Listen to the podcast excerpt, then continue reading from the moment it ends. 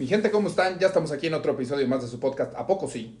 Donde hoy no voy a dar tanta introducción porque estas personas yo las conozco, las quiero y aparte ellos se van a ir presentando. Pero aquí tenemos a Paola Díaz y Alejandro Calderón. ¿Cómo están? Muy bien.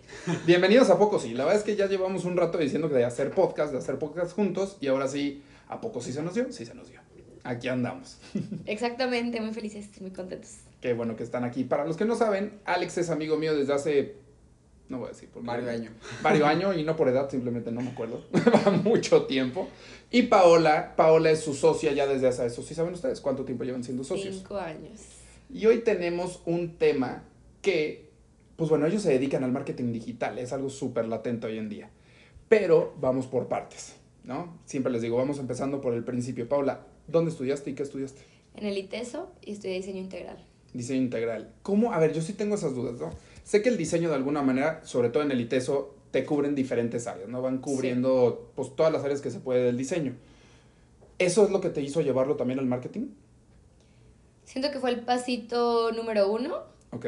pero creo que el mundo se fue revolucionando y la necesidad fue como que ampliar el expertise en diferentes áreas, Ajá. como diseño web fue mi primer paso Ok. y de ahí fue como, oye, me puedes ayudar con diseños de redes y luego me di cuenta que era otro mundo y era marketing, cuando en un inicio parecía que solo era diseño, entonces poco a poco te va llevando por allá.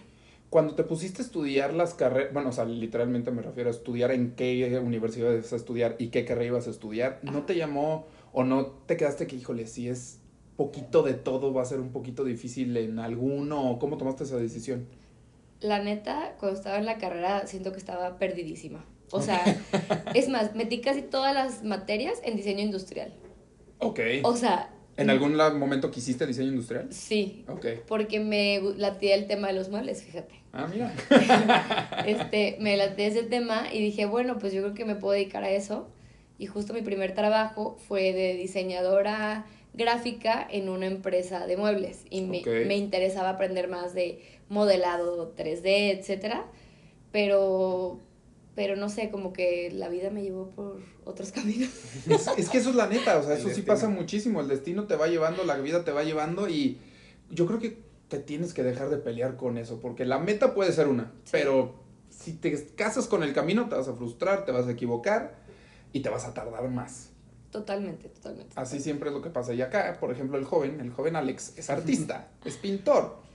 Pero, eh, a ver, eso sí tiene que ver mucho con el arte creativo y con el, tú eres el director creativo de su empresa. Su empresa se llama Nimbus Crea aquí en Guadalajara. Tú eres el director creativo. Me queda claro que eres una persona creativa. Pero, ¿por qué? O sea, ¿cómo fue esa decisión de sí estudiar algo y no seguir por el arte como pintar? ¿Siempre fue un hobby?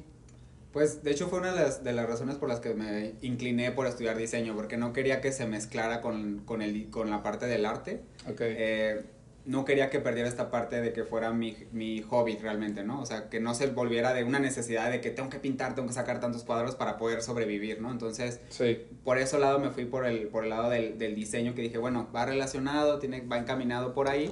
Y también digo, creo que te contaría más o menos lo mismo que Paola, que yo también decía de que, bueno, yo me voy por diseño integral en ITESO porque no sabía cuál área de realmente diseño era la mía. Ok. También yo me gustaba mucho el gráfico, sí, pero eh, y a mí también me- yo quería ser diseñador industrial, o sea, yo quería ser mobiliario para... Yo no sabía este, eso. ¿Ves? Para toda Todo el mundo quiere los muebles, feliz. Así es.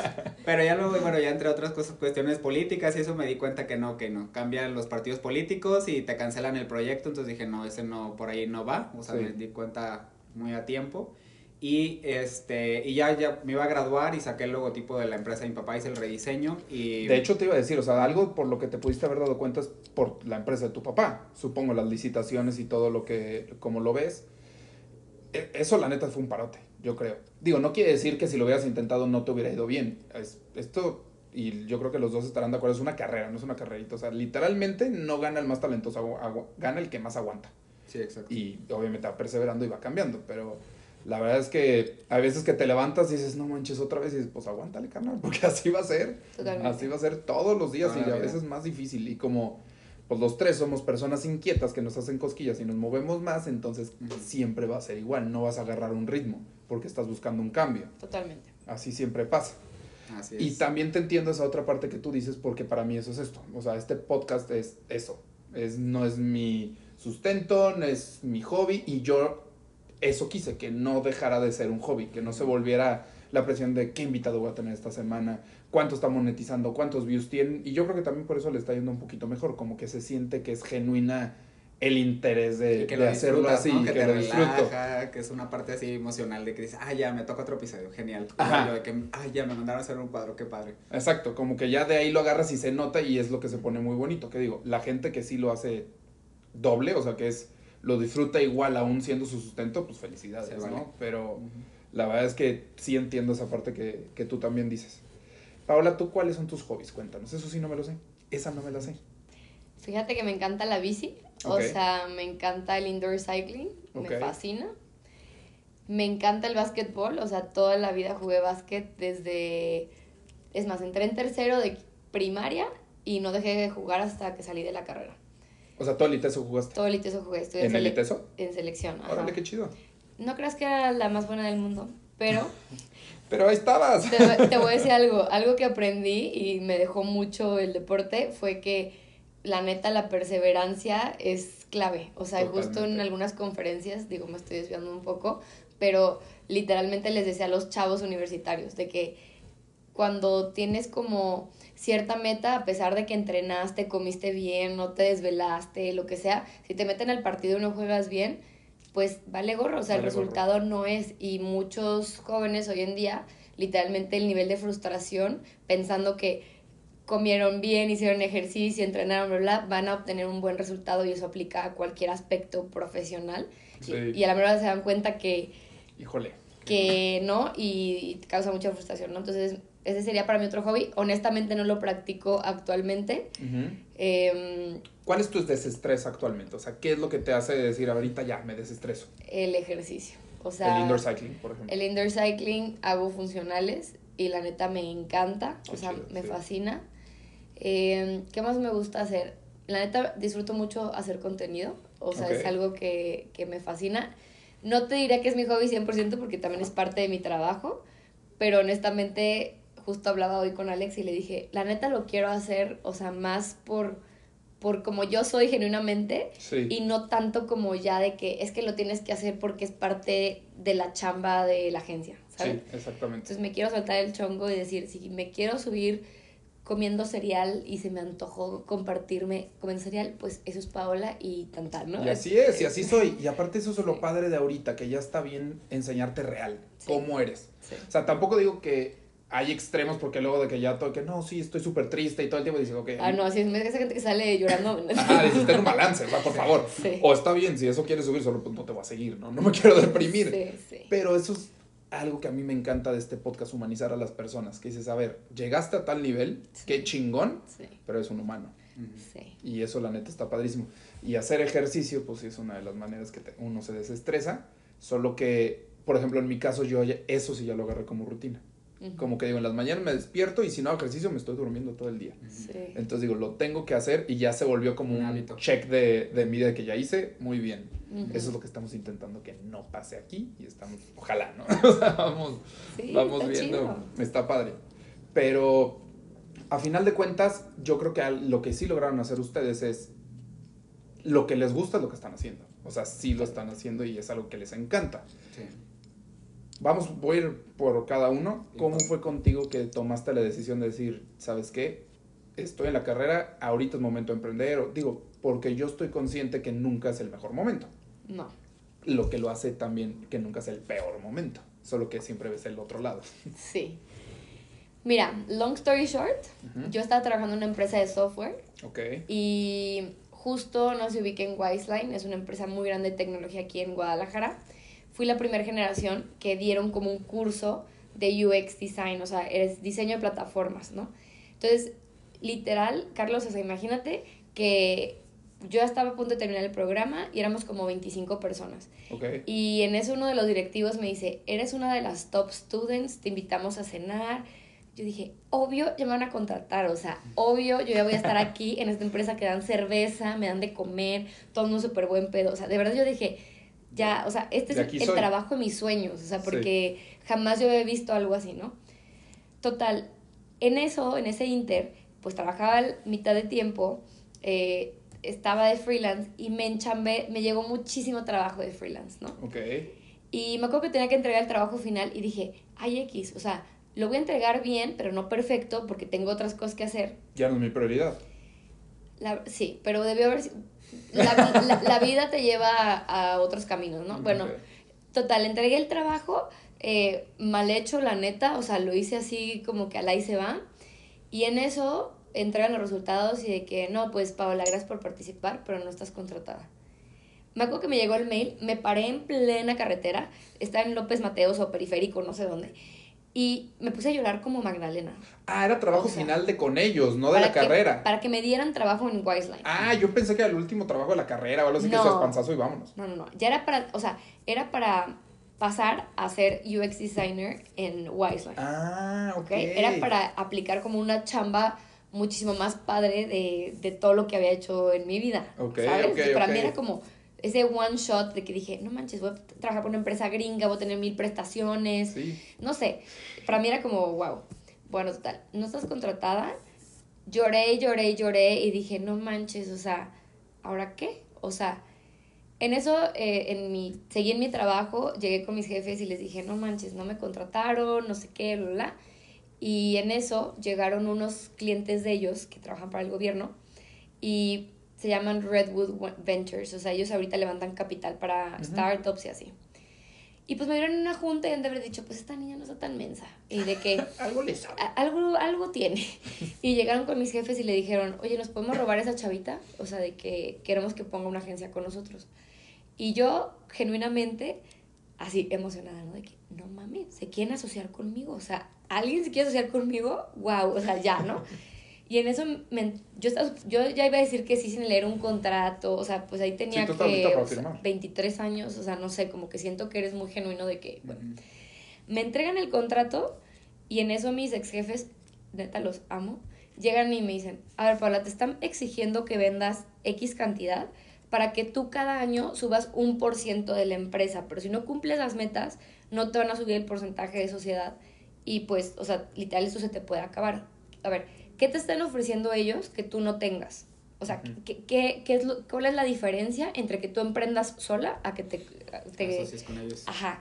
Y yo de que, toda mensa. Es que ellos tienen una oficina y yo, ¿dónde voy a recibir a mis clientes? O sea, neta es que de verdad pienso en mis respuestas y digo, no mames. Sí, pero al mismo tiempo sí te entiendo, ¿no? Te emociona decir, voy a tener una oficina. O sea, o, o una seguridad, o no sé, o sea, que ni siquiera, ni siquiera te hubiera contestado que sus contactos, sus relaciones, o sea, no, de verdad, pues estás chica, ¿no? Bueno, total, eh, dije que no la propuesta. Ok. Y ellos me dijeron, te prestamos tu oficina y puedes recibir a cualquier cliente y tú puedes decir que esta es tu oficina. Pero ¿qué te hizo, además de eso, o sea, ya qué fue lo que en serio te convenció de decir no? De que dije, la neta, tienen razón, o sea, aquí me están poniendo muchas condiciones y pues en realidad ya estoy consiguiendo yo clientes de Por manera, ajá, por mi cuenta y en realidad pues ya más o menos ahí voy. En- O sea, ¿solo te ponían clientes o sí te iban a dar lana o con qué? O sea, ni siquiera iba a tener como un sueldo fijo, entonces al, re- al, al final iba a ser como Lo mismo. pues lo mismo de Sí, que sí, sí. así del paracaídas al emprendimiento, ¿sabes? Exactamente, ok. Entonces, en eso, este, dije que no, empecé a recibir dos que tres clientes y yo, esta es mi oficina. Obviamente no me creían, a ver, u- u- las doñas entraban y de dicho, esta niña cómo paga y yo ahí solita, ¿no? De que, mira, siéntate aquí en este escritorio, pues, ah, o sea, bye.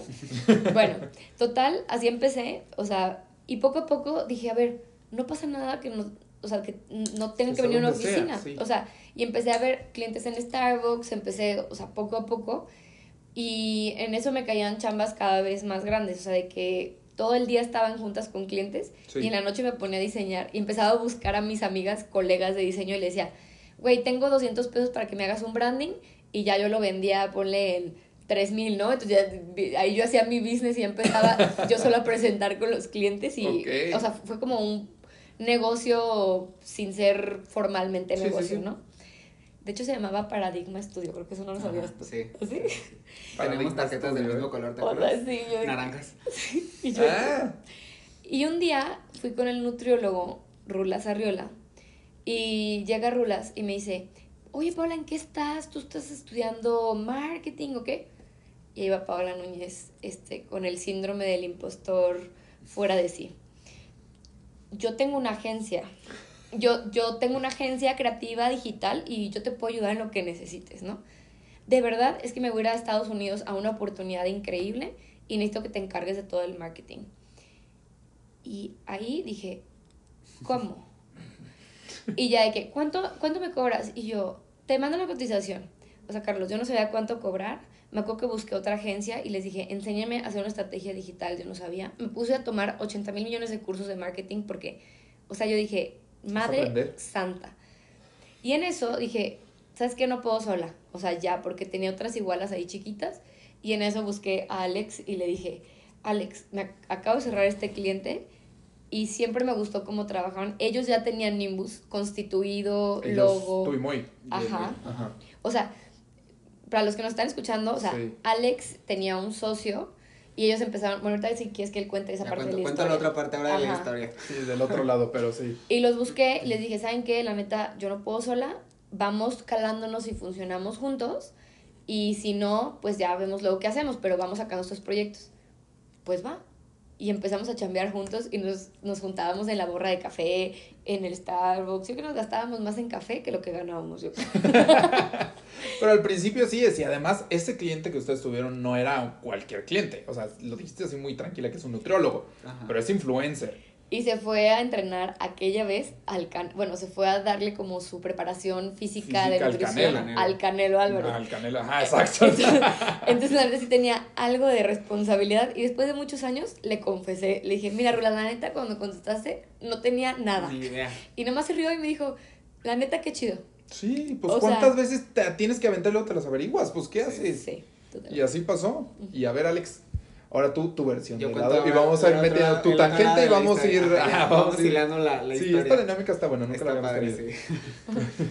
bueno, yo acá, me tengo que regresar a. Yo cuando estaba terminando la carrera de diseño, eh, pues llego con mi papá y le digo, oye, pues la verdad es que el logo de mi papá tiene transporte. Le digo, oye, la neta, el logo de tu empresa está de la fregada, tienes un hijo diseñador, vamosle sacando provecho a la colegiatura que con tanto esfuerzo pagaste. Y ya, la verdad, me meto yo de, pues literal, por mi gana, me meto, le hago el rebranding de toda su marca, me, me dice, oye, me encantó, la verdad está súper padre. Eh, ahora necesito que hagas la página web. Pues igual yo nunca había metido una materia de cómo hacer páginas web. Dije, bueno, yo a ver cómo la resuelvo, lo hacemos. Hay mil plataformas. Le hice la página web y Moy, de la persona que hablamos de otra, este, hace ratito, eh, ahí lo conocimos. Bueno, realmente los tres nos conocimos en nuestro, en el ITESO ahí se llaman PAPs, que son el, de hecho ahorita doy clase de PAP, vaya, regresa uno donde fue feliz. Este, ahí es donde haces tus prácticas profesionales y tu tesis y haces como todo, es como la forma de titularte en el ITESO. Okay. Entonces ahí fue donde nos conocimos Paola Moy y yo, que fue cuando formamos Nimbus. Este, ahí cada uno hacía pues realmente lo que ahorita nos dedicamos. Digo, al menos Paola era la que estaba encargada de las relaciones públicas, de conseguir patrocinios, de toda esta parte y yo fui el que me encargué de, la de crear, de, de, estar como operando todo el, el evento. Nos encargamos de, de, hacer las conferencias para las carreras de diseño, comunicación. Este, trabajamos realmente para el ITESO, pero a nosotros nos contaba como nuestro servicio social y nuestras prácticas. Entonces organizamos toda la logística y pues tiempo después pues ya coincidimos. Pero yo nunca había, de hecho me, preguntaba, me preguntó Mario, el esposo de Paula, de que, oye, ¿ya conoces a Paula antes? Le dije, no, hombre, no, no la Tuvimos una clase y punto, o sea, de ahí, porque pareciera que nos conocemos de toda la vida y pues realmente no, o sea, tuvimos una clase juntos. Sí. Ahí, de hecho, pues ni tan amigos éramos, cada quien hacía su chamba y tan tan, ella tenía su ahorita amigos, yo la mía.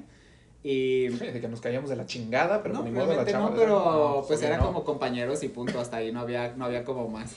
¿Y Moy qué hacía? O sea, foto. Moy era el encargado de todo, de la cobertura del evento, de foto, video, de levantar pues todo en... ¿Comunicólogo o qué es?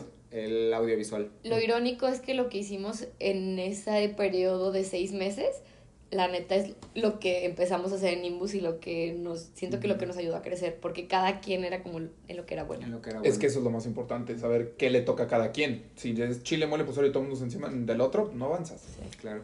Y eso es algo que nos ha ayudado mucho, bueno, al menos a Pablo y a mí, ya, ya no sobrevivió en la agencia, ahorita llegamos a ese punto, pero creo que es algo que nos ha funcionado muy bien. Digo, la verdad es que Paola y yo tenemos personalidades muy diferentes, completamente opuestas, pero sabemos respetar dónde inicia la chamba de uno y dónde eh, termina la del otro. Entonces, Paola, pues como les digo, ella era muy, es muy buena en esta parte de relaciones públicas, en toda la parte de venta, ella consiguió todos los patrocinios del evento y pues ahorita ella ya está encargada pues de toda el área comercial en, en, en Nimbus, ella es la que trae los clientes, me los deja a mí y ya yo los atiendo para que pues salgan contentos o que todo el producto pues salga de la mejor calidad para que ellos salgan felices, entonces eh, pues eso es algo que nos ha funcionado muy bien a los dos, ¿no? Pero bueno, Sí. volviendo a la historia, este, yo le hago el rebranding, mi papá me dice, oye, pues necesitamos la parte de fotos, yo involucro a Moy, este, que pues él había hecho las fotografías para el congreso, y le digo, oye, pues necesito fotografías para la página web, la verdad las, las fotos están horribles.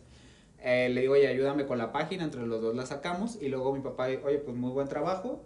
Eh, me están preguntando, pues, clientes, socios, eh, gente que conozco que, pues, quién me ayudó, pues ya les pasé tu dato. Órale. Siguiente punto, oye, facturas, Chin, pues tuvimos que darnos de alta. Para eso, pues como ya dijiste, pues nuestra empresa se llama Nimbus.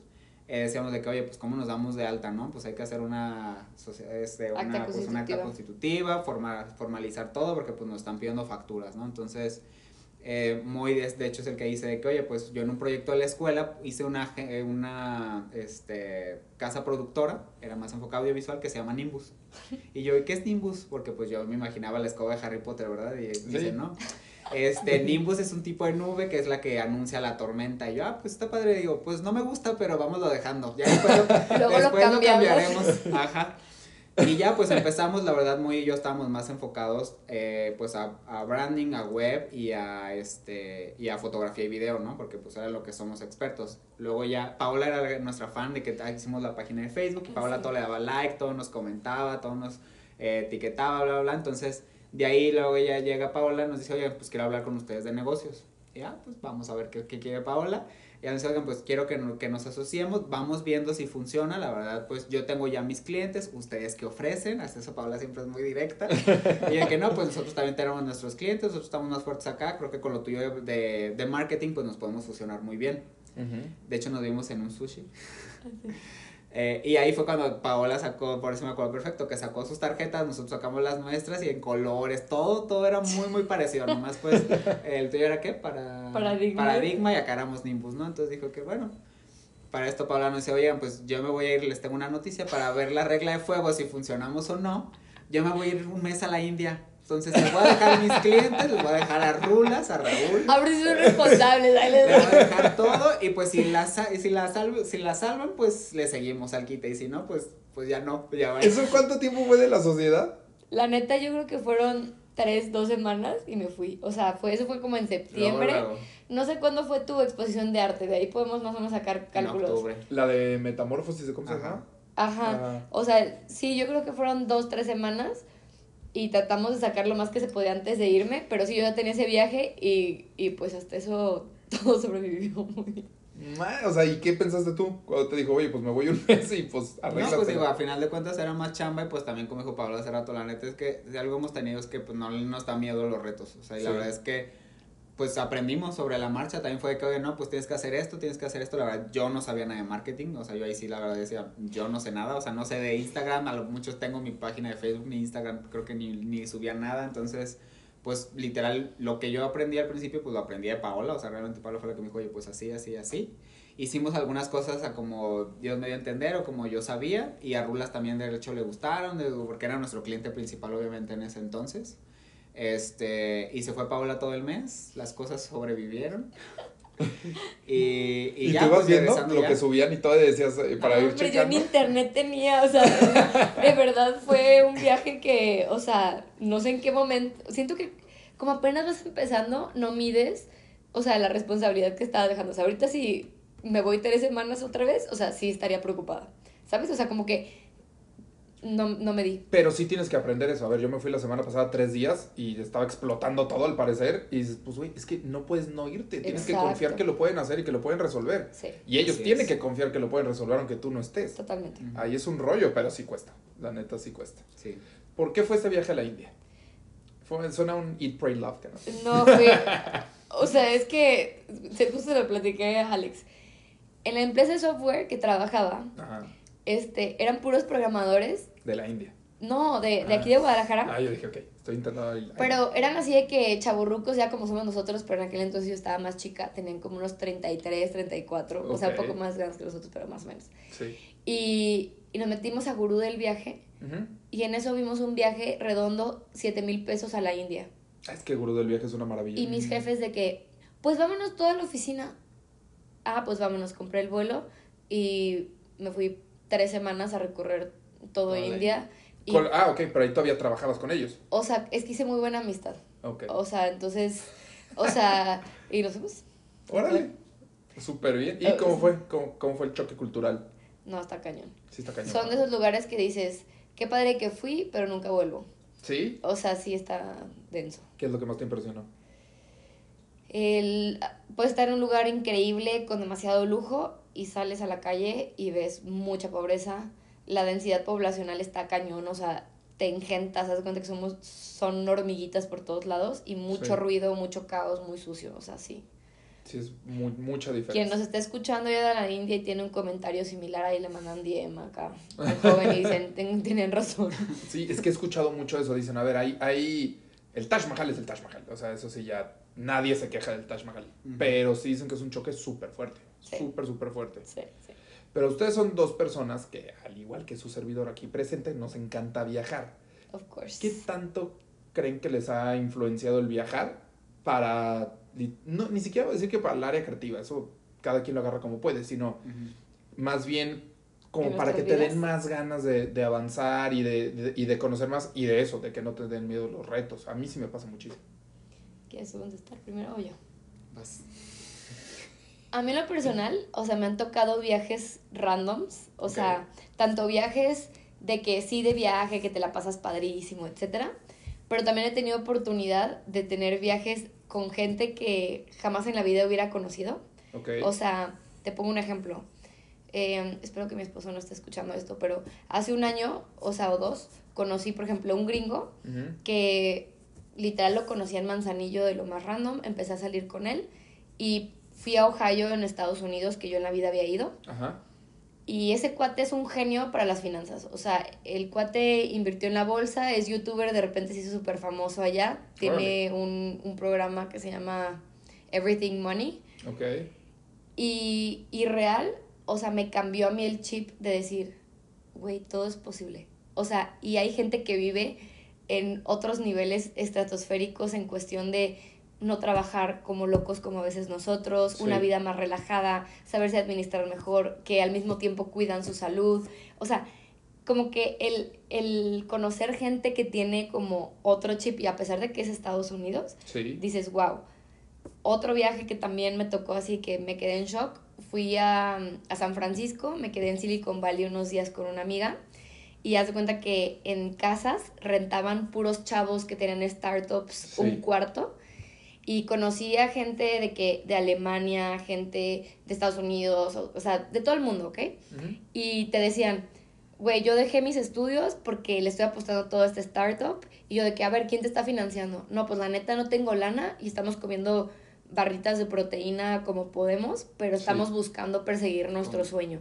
Y yo de que no mames. Y luego platicabas con otra chava y decía, no, yo estoy en tal puesto en Tesla y soy la ingeniera y no sé qué. O sea, un nivel, o sea, Puro genio. intelectual, cultural, o sea, muy cañón Ok. donde cuando, cuando sales de esta sociedad, que a lo mejor es una burbuja, los que nos están escuchando no sé qué ciudades sean, pero te das cuenta y dices, no manches, el mundo es muy grande y hay gente que le está pedaleando, construyendo sus sueños muy cañón Sí. y a veces nos quejamos acá. Entonces, a lo que voy es que me ha tocado ver desde alguien que ya la hizo y que tenía su vida resuelta, pero por sus méritos, Sí. a, a chavitos que dejan todo por su sueño, a, no sé, otros viajes que dices, wow, hay gente que vive de otras formas y Sí. también es feliz con, con, Con poco o con, o con lo que vive en su entorno. Entonces creo que los viajes te ayudan a forjar un poco tu visión ante la vida y decir, a ver, ¿cómo me gustaría vivir? No solo con Sí. lo que me enseñaron en mi casa, pues, ¿no? Es que exactamente, yo también creo el otro día estaba platicando con un amigo que me decía, es que estamos platicando de, de dos amigos en particular, que si es que me cuesta mucho trabajo que ellos están muy, muy cómodos donde están. Y le decía, pues sí, ya hemos intentado jalarlos a hacer cosas con nosotros, a hacer cosas diferentes, y hasta que le dije, es que yo me di cuenta que él está perfecto así, él quiere ser así, Y él es está feliz. bien y es feliz. Sí. Ah, si lo viera en la ruina o si lo viera triste, deprimido, dices, güey, pues a ver cómo te ayudo, pero pues Claro. tú eres el que lo puede cambiar. Pero si lo ves feliz, dices, tal vez él ya logró lo que tú estás buscando, güey. Exacto, Literal. exacto, exacto. O el típico que te vas a Sayul y te ves al surfo que dices, no tiene ni un quinto, pero neta no se le quita la sonrisa de la cara. Exacto. exacto. Que hay para todo. Y eso está padre, darte cuenta que en serio hay desde el güey que sí es súper exitoso y ni siquiera me voy al cliché del exitosísimo que es deprimido, no, al exitosísimo que es muy feliz Y que le va bien y que se cuide. y que o le sea, va muy bien y tiene familia balanceada y todo eso, porque sí se pueden hacer las cosas. Hasta el típico Godín que está perfectamente bien porque su cheque le va a llegar cada quincena y está con su familia y, tiene feliz. tiempo y Claro. es feliz. Eso es lo que está muy chingón. Sí, sí. Y tú, joven, tú sí has viajado por de aquí para allá. No, si tú estás más cañón. Sí, Sí, pero siento, o sea, creo que al menos yo acá mis viajes han sido más de, más recreativos, digamos, más culturales, los veo yo. Y creo que a mí lo que me han ayudado, este, digo, siempre es súper recomendable viajar, pero creo que a mí lo que me ha ayudado es a saber que, te- a lo mejor en soltar, ¿no? En dejar, en que las cosas siempre van a continuar, ¿no? Como le fue, como en el caso de Paola cuando se fue a la India, de que, pues obviamente te vas con el temor de que, oye, pues ya está mi empresa, pues bien conformada, pero pues dependen de mí los chavos, este, los clientes están muy acostumbrados a mi trato directo, me voy a ir y va a valer madres todo, eh, le voy a cargar más la mano a Paola porque pues se va a la mitad de Nimbus y pues ella le Sí. toca, entonces también creo que aprendes a soltar, a delegar, a también saber de que pues sí, a lo mejor va a haber un pequeño bajoncito, pero pues vuelves a llegar y tú llegas con más energía, llegas con esta pila recargada, llegas con nuevas ideas, eh, llegas con una mente también despejada que también dices, oye, pues no nomás se trata de trabajar, o sea, hay veces que, digo, yo soy muy feliz en mi empresa, soy muy feliz trabajando, pero también, pues se trata de disfrutar. Eso que has cosechado, pues también la viajar, pues también obviamente te abre y te dice, oye, está- la estás haciendo bien, estás aquí, puedes disfrutar, te puedes ir tres semanas sin ningún problema y puedes regresar a la empresa y continuar, ¿no? Con tu vida, porque luego, pues se vuelve como esta rutina diaria, como dices, ¿no? De que ya estoy acostumbrado a que todos los días me levanto al gimnasio a las 6 de la mañana, a las 8 entro a la empresa, luego salgo, como con mi esposa, lo- ¿sabes? Entonces Sí. es como, se vuelve una rutina que los viajes te ayudan como a romperlo y a decir, oye, no es, no es nada más caminar por caminar, o sea, ve lo que has logrado, ¿no? Creo Exacto. que eso es algo padre de los viajes. O analizar si quieres seguir tu vida como la estás llevando. Hasta que no te desconectas, dices, ay no, pues como que puedo cambiar esto de mi rutina y a lo mejor me voy a sentir más contento, más feliz. o sea, Sí, además yo creo que es eso, que te des cuenta que, y no estoy hablando de los viajes o en general, no, hay- no existe el momento perfecto para nada. Entonces es cuando tú sientas las ganas y lo quieres hacer, pues lánzate. Y yo sí creo mucho en la frase de te arrepientes mucho más de lo que no hiciste de lo que sí hiciste. Ah, totalmente. Si lo intentaste, lo intentaste, pero lo intentaste en serio, no nomás diciendo, ay, pues ya, para que Ajá. cuente que intenté, no. Quería viajar y le busqué y me fui y pues ni modo, la empresa sí le dio un bajón en ventas, pero ya volví y le voy a volver a echar ganas. Y no tener miedo de alguna manera volver a empezar porque sí te gusta y confías en ti, como que te aligera la cosa porque cuando vuelves y no tienes que volver a empezar, dices, ¿ves? Y sigues y sigues y Ujú. sigues. Pero al mismo tiempo también yo creo que es un arte y eso también quiero platicar con ustedes, el conformar un equipo porque sí, o sea, para que te puedas ir, que sí se puede, es porque puedes confiar en los que estás dejando aquí. Porque si no, te vas y tu celular no deja de sonar, la gente te está busque y busque y está ardiendo Troya, y entonces ni siquiera puedo disfrutar el viaje, ¿no? ¿Cómo hacen ustedes o cómo es su proceso de selección para aceptar que alguien se sume a su bebé? Porque al final de cuentas eso es. Pues creo que es, la verdad es experiencia, de hecho nos platicó, o sea, por decir, la primera chava que entrevistamos, ahí sigue, ahí sigue y creo que seguirá. Yo estaba más nerviosa que ella cuando la entrevisté, yo creo. Y es algo que nadie te enseña, ¿no? O sea, digo, al menos por decir nosotros que los dos estudiamos diseños, así es como algo que no, no te enseñan a cómo entrevistar, qué ver, o sea, es algo que vas agarrando y práctica y pues obviamente te acercas con las personas que conoces y pues ellos te van orientando, pero la verdad es que también aprendes a leer a las personas. O sea, ya desde Sí. la misma entrevista, ya desde que si te ven a la cara o no, este, como ciertas cosas, ¿sabes? Que vas, vas aprendiendo con la, pues con la práctica, ir entrevistando a, de que, oye, ¿qué haces en, lo- en, los, en tus tardes? ¿Qué haces en tu tiempo libre, no? O sea, también desde los hobbies, toda esa parte, ¿qué hacen, qué no hacen? Pues te habla mucho de la persona. Sí. Y, y sobre todo también es esta es ver con ellos pues qué es lo que ven a futuro. Yo siempre les algo que siempre les hemos dicho nosotros es traba- eh, conviven más con sus compañeros de trabajo que con tu propia familia. Entonces Sí. es algo que nosotros sí eh, hemos tratado, digo, no siempre se puede, pero hemos tratado de eh, inculcarles y de siempre ver en las personas de que realmente sean eh, pues congruentes y conscientes de que estás más tiempo muchas veces con tus compañeros de trabajo y realmente se vuelve otra familia. Sí. Siempre le decimos nosotros nuestra familia nimbusiana, ¿por qué? Porque ahí estamos. O sea, yo por si a mi esposa, pues llego y la veo en las tardes, noches y tantano. Y los fines de semana, digo, obviamente, pero pues de lunes a viernes, de 8 de la mañana a 5, pues estoy metido en la oficina. Entonces, convives más con ellos y es algo que hemos tratado de incentivar, de que se sientan cómodos, que se sientan a gusto.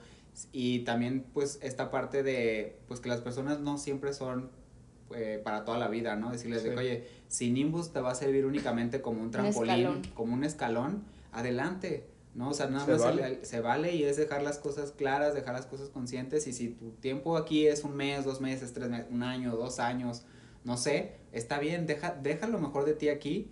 ¿Para qué? Para que podamos hablar bien de ti y que pues en tu siguiente escalón pues te vaya todavía mejor, ¿no? Entonces, sí es algo que hemos tratado de cuidar, no hay un reglamento, no hay algo de aves que nos hemos llevado, este, pues obviamente sorpresas de que Chin, pues veíamos que era una gran persona y a la mejor resultó que no este, y pues es aprender a leer a las personas y, y pues sobre todo pues tienes que dar la confianza este, y, y, pues tratar de darles tu mejor lado, ¿no? Sí. Sí, es que además a, a partir, o sea, no puedes culpar a alguien de decir quiero más. O sea, cuando llegan y te dicen, oye, es que voy a emprender yo, no lo puedes culpar, tú lo hiciste. Eh, o me contrataron acá y la va dices, güey, pues es que sí, no le doy el sueldo, güey, ¿cómo lo voy a culpar por quererse que ir? Y sobre todo cuando dices, es que ni siquiera, y digo, supongo a ustedes también les pasa, que le echas todas las ganas, todos los kilos, planeas, lo haces, pero dices, pero ni siquiera yo sé si voy a estar aquí toda la vida. O sea, no sé qué giro pueda dar la vida. Entonces no le puedo pedir a alguien que se case con esto si ni siquiera yo sé si lo puedo hacer. Creo que tocaste un punto importantísimo y creo que para los que nos escuchan, o sea, muchas veces nos gana más el ego de decir, es que yo empecé este emprendimiento y si no está jalando y ya le terqueaste, yo siempre les digo, o sea, cuando doy conferencias o así, también dale un tiempo de vida al proyecto. Eh, tampoco al año te rindas, pero yo sí, yo siempre he dicho, tienes que tener como un tiempo límite para decir, esto me está dejando lo que yo quisiera o pudiera haber una otra alternativa.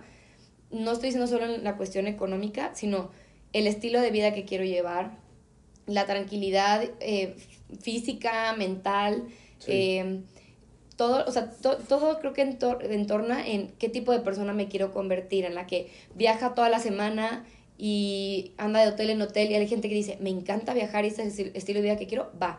Pero si tú dices, no quiero este ritmo, eh, o sea, se vale decir, ¿sabes qué? A ver, ¿cómo me veo y cómo me visualizo? Y creo que eso es algo que desde que contratas talento, es importante que empaten un poco con el ritmo y el estilo de vida que va a ofrecer el espacio donde vas a trabajar, ¿no? sí, claro, y es que además es un punto donde dices, a ver, ahorita sí tal vez soy esa persona, pero también se vale que después ya, ya me cansé. Sí. O sea, ya no quiero viajar, ya, ya conocí a alguien, quiero estabilidad, También se vale y hay que aceptar eso, porque también muchas veces, no sé si les ha tocado que se dan cuenta de eso, pero cuando ya te lo dicen a ti, dices que ya trajeron una batalla interna, sabrá Dios cuánto tiempo para atrever a decirte. Ah, totalmente. Entonces tienes que ser un poquito más empático con las personas.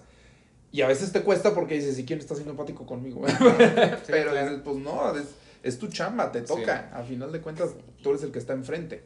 Y a veces se extraña, o sea, yo te lo digo yo en lo personal, como que esa libertad, o sea, como que cuando emprendes, dices, ay, pues voy a ser más libre y voy a poder hacer más mis cosas. Y luego te das cuenta que entre más creces, más responsabilidades tienes. Sí. Y justo una chavita hace dos días me dijo, es que yo sueño con el día que me puedo ir de vacaciones y estar relajada ya que tenga mi empresa consolidada. Y volteamos una chava y yo y le dije, mi reina, llevo cinco años con mi emprendimiento y me acabo de ir de luna de miel y es la primera vez en cinco años que de verdad me desconecté, ¿no? Y, y no es porque, o sea, que, que no lo hayamos logrado de manera correcta, o sea, simplemente creo que es un reto realmente delegar esa parte. Y a veces extraña el que todo dependa de ti y que no tengas como estas batallas de no quedó como yo quería o no se entregó a tiempo o, o sea, todo eso, pero también es cambiar el chip. Y justo le decía a una chava que me graba, le dije es que hoy en día yo puedo estar descansando y hay gente trabajando para mí y no todo depende de que yo lo haga. Exacto. Pero ese brinco de para lograr de ser emprendedor que estás full time a ser empresario, pues lleva mucho tiempo y esfuerzo. Sí. Y, pues... Y son etapas. A ver, yo tengo, seguramente ustedes también, pues, pero desde el amigo que dices es que este güey nunca va a frenar. Y sí va bien, o sea, va creciendo, creciendo, creciendo, creciendo. Nunca se va a frenar. O sea, ya lo vi que se va a ir con el tren hasta que se muera, prácticamente. Hasta el amigo que dices, ya se ve que ya está cómodo ahí y ahí se quedó. Y está muy tranquilo con que su empresa está ahí Sí, dando. está gusto, ¿eh? como también se vale que de repente dices, ¿crees, crees que? Establízate. Quédate ahí un ratito y luego cuando te vuelvan a dar ganas, sientas el ánimo, sientes, le vuelves a dar. Totalmente. Que de hecho para mí personalmente creo que esa es la más sana. Como que dices, le chingo un ratote o un rato lo que se tenga que chingar. y Luego dices, deja que la empresa se estabilice, se acomode, ya estén las piezas que hasta la misma gente te empieza a decir, necesito más chamba Ujú. y le vuelves a dar. O sea, todo tiene su- sus etapas. Pero sí, ahí hay, ¿cómo se dice? Carácter, este, hay diferentes personas de todo. O sea, que desde la que dices jamás se va a frenar hasta la que dices, qué a gusto como ya lo empezó a disfrutar. Claro. Pero también es, lo volvemos al mismo que decíamos hace rato, esa persona tal vez que nunca se va a frenar lo está disfrutando como nadie. O sea, Sí. también se la pasa muy bien. El que no, pues acaba con un ataque cardíaco y pues bueno, ahí puede ser un poquito más difícil. Eso sí, totalmente. ¿Cómo te consideras tú, Paula? Siento que soy alguien que si no fuera por un socio, por ejemplo, como Alex, soy demasiado soñadora y todo el tiempo estoy pensando en qué otro negocio poner y hacer. O sea, realmente si no hubieras como tenido ese apoyo de alguien como más estable, con cimientos, o sea, como más sólidos de vamos intentando esto un rato, Paola, antes de dar volantazos. O sea, Paola hubiera ido como por una montaña de zigzag y, y ahí se hubiera medio caído en el arranque y luego me hubiera sacado Alex de la grúa y me hubiera vuelto a aventar. O sea, siento que Alex me dio la oportunidad de decirme, ¿sabes qué? Vámonos por la autopista y si hay que dar algunas curvas, tienes razón, pero no nos vamos a ir por la libre de, de por allá, ¿sabes? Sí, sí, sí. o sea, sí, no sé sí. si me voy a entender. Sí, o sea, enfócate un poquito. si tú ves las notas de mi computadora, o sea, muchas veces me desvelo y me meto y veo un producto en internet, ya le tomé screenshot, lo subo a Alibaba y digo, no manches, acá cuesta tanto, voy a hacer, o sea, pero realmente he tratado de decir, a ver, primero lo que deje, luego lo que pendeja, perdón por la palabra. No, no, no, sí. Primero quiero consolidar Nimbus, que hasta ahorita la neta ha sido un sueño hecho realidad. Ujú. Y luego ya iré avanzando en hacer más negocios. Claro que ya nos pica porque justo nos casamos, tenemos más responsabilidades, te das cuenta que necesitas, o sea, ahora sí, generar más como pensando en, en formar una familia, que si quieres, o sea, ya no es el me quiero ir de viaje, o sea, ya Ajá. ahora sí es cosas serias Sí. y en ese momento creo que sí te empieza a picar, pero creo que es importante como que no perder el piso y como tú dices, como dijiste tú en un inicio, Carlos, o sea, siempre tener como esa claridad de hacerlo porque te encanta y cuando te encanta y te apasiona es como un perfume que a todo mundo le huele bonito Sí. y cuando estás haciendo algo como por necesidad, desesperación, etcétera, pues por ahí no va, o sea, hazlo porque quieras Sí. hacer el bien hacia las personas, pues. Y además eso, eso que lo acabas de decir también a mí me encanta porque es, te das cuenta ya con el tiempo que dices, a ver, güey, que no den tres semanas no quiere decir que no está bien. O que dices, ahí andas atrás de, es que el prototipo, es que esto, es que lo otro, dices, con calma. Mejor que salga bien desde el principio a lanzarte. El lanzarte ya, en, por ejemplo, en nuestro caso, dices, ya lo hicimos, eso ya estuvo. O sea, esto ya no es lo principal, lo que estamos haciendo ya es un extra. Entonces, que vaya bien, que se vaya dando, porque Sí. ahorita ya no tienes la mente ni el tiempo ni nada para estar del tingo al tango. Hay que mantener uno que ya existe, entonces vamos dando paso sólido en el nuevo. Correcto. Y eso a veces también cuesta, porque te Claro. quieres ver las cosas transformadas, quieres ver las cosas hechas en realidad. Sí. Pero también ese aprender a tener paciencia te lo va dando literalmente a la vida en todos los ámbitos. Y dices, ¿sabes qué? Mi paz mental también vale, igual que esto. Entonces Sí. quiero que se vaya dando y que se vaya dando bien.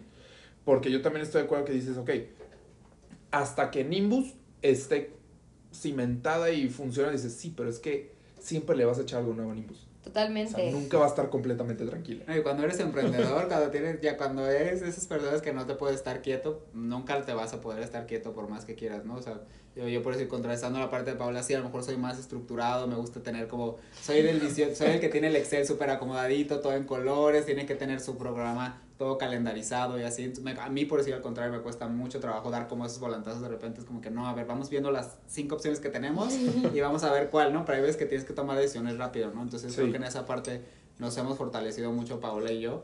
Este, pero también sí es ver, pues, que hacia dónde quieres ir, ¿no? Y como dices, pues sí hay que estabilizar el barco, hay que tenerlo, pero también tienes que aprender a dar esos volantazos, también tienes que ver, pues, en nuestro giro, y creo que bueno, ya ahorita en, esta, en la Todos. actualidad todos los giros ya tienes que saber ir a la par, la tecnología está avanzando a pasos Enormes y rápidos. sorprendentes y, rapidísimos y tienes que ir a la par porque si no pues el mercado te va a comer o sea lo que lo que ya funcionó cuando iniciamos hace cinco años obviamente ahorita ya no de hecho veíamos ayer ¿no? un TikTok de que el primer TikTok que subimos en la cuenta y lo veíamos y lo veíamos decíamos de que esto no- ahorita lo vemos y ya no hubiera funcionado Ridícula. o sea, súper tieso, lento, ya lo que era ya no funciona, entonces pues también pues tienes que aprender a, a innovar, pero creo que es algo que también al tener ya un equipo que se encargan de pues del día a día, pues tú tienes, puedes tener esta, esta disposición, este tiempo de ver hacia dónde vamos, ¿no? Sí. Oigan, pues tenemos que capacitarnos en esto, tenemos que irnos orientando hacia acá, que eso es lo que pues realmente tiene que estar enfocado un líder, ¿no? Aunque les voy a decir algo, o sea, una amiga tiene un esposo que se dedica a los bares, ¿no?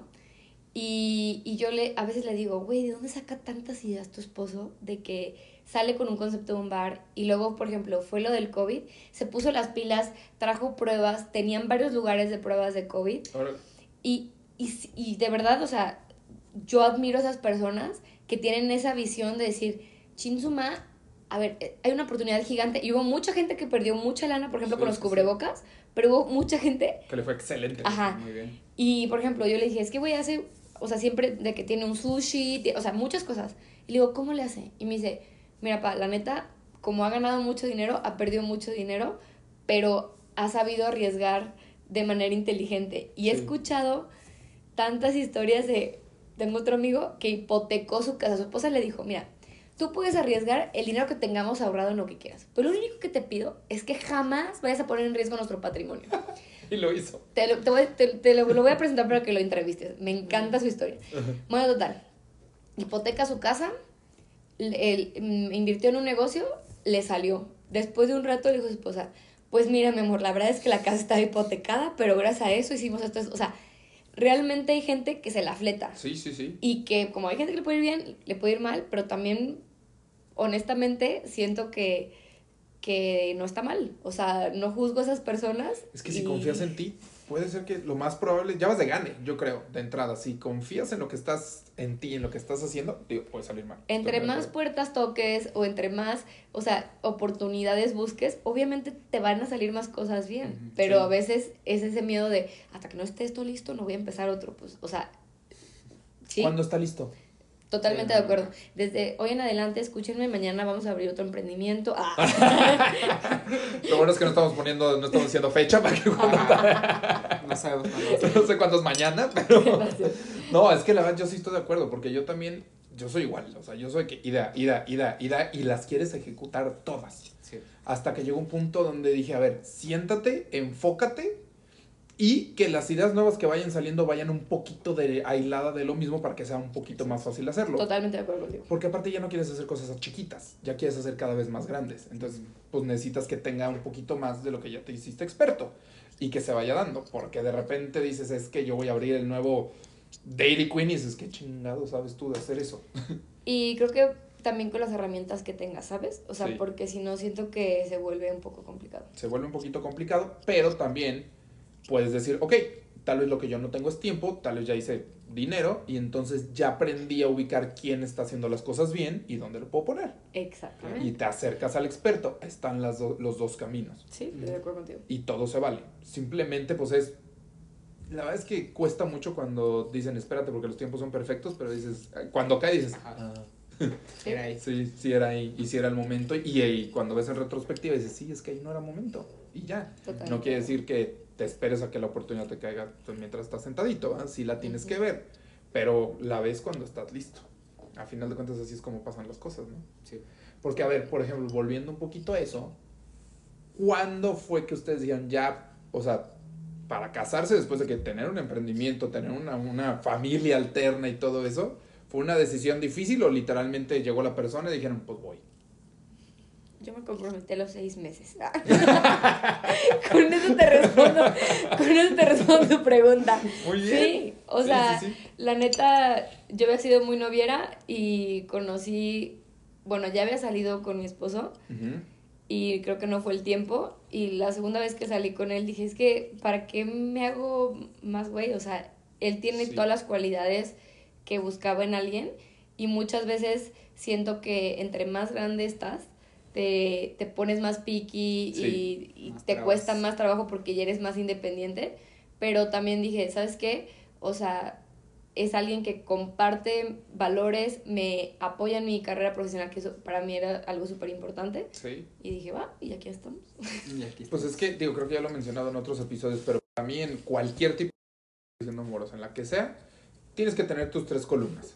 Lo que es indispensable, que por más ridículo que le pueda parecer a alguien más, para ti no es, entonces no Sí, se para mueve. ti es prioridad. Lo que es negociable y lo que sería lindo, lo que estaría padre. Si está, qué bueno, y si no, pues ni modo, no pasa nada. Y si, para, por ejemplo, para ti, como bien lo decías, que te apoyara en tu vida profesional era indispensable, el por más perfecto que fuera, si no la cumple esa, dices, pues gracias por participar, Ah, pues sí, no, totalmente. ya no va.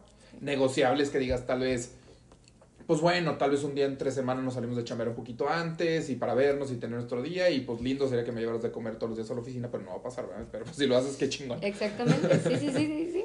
O sea, así es como lo tienes que ir equilibrando. Pero te costó, digo, yo en mi caso personal sí, pero ahorita no estamos enfocando en ustedes.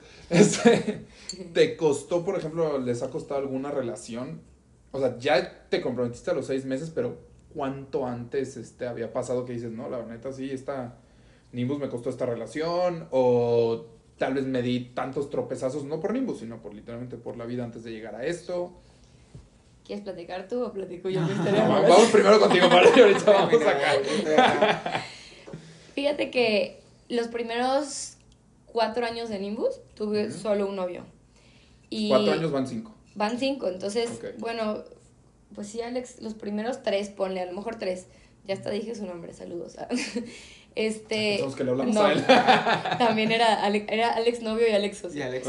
Este, y la neta, agradezco haber estado con él, porque siento que no cualquier persona me hubiera aguantado en esa versión de Paola. O sea, la persona que soy hoy, y se lo digo yo mucho a mi esposo, le digo, no, rey, o sea, estábamos en friega, este, nos desvelábamos muchísimo, descuidé mi salud, o sea, realmente el equilibrio que tenemos ahorita de por lo menos dormir bien, eh, comer bien, hacer ejercicio, bla, bla, bla, estar más con nuestras familias, Costó.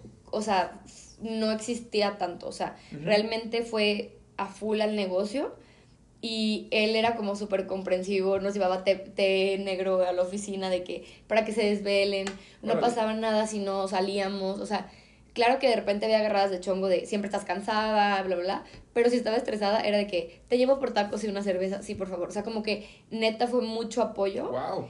Y, y siento que otra persona ni me hubiera aguantado y hubiera dicho de que qué necesidad tengo de estar con alguien que, que no puede hacer su vida porque se la vive trabajando, ¿no? Ajá. Entonces, eh, yo era mucho más, por ejemplo, explosiva, bla, bla, y él, neta, fue de que como que me enseñó a dialogar más, a hablar mejor. O sea, Alex me conoce desde el principio y creo que de verdad hay personas que te pueden dejar una huella súper chida y, y lo agradezco, ¿sabes? O sea, siento que por algo estuvo ahí y hasta creo que de todo se aprende. De hecho, su papá fue Mm. quien nos dio, o sea, cuando iba a iniciar la pandemia, que todos iban al- a la fregada, antes de que dieran el anuncio de que iban a cerrar todo, él Sí. me dijo, tienes que tener un plan de acción este, para hablar con tus empleados y tienes que tener un plan de acción de cómo administrar el dinero, los recursos y lo tienes que hacer ya.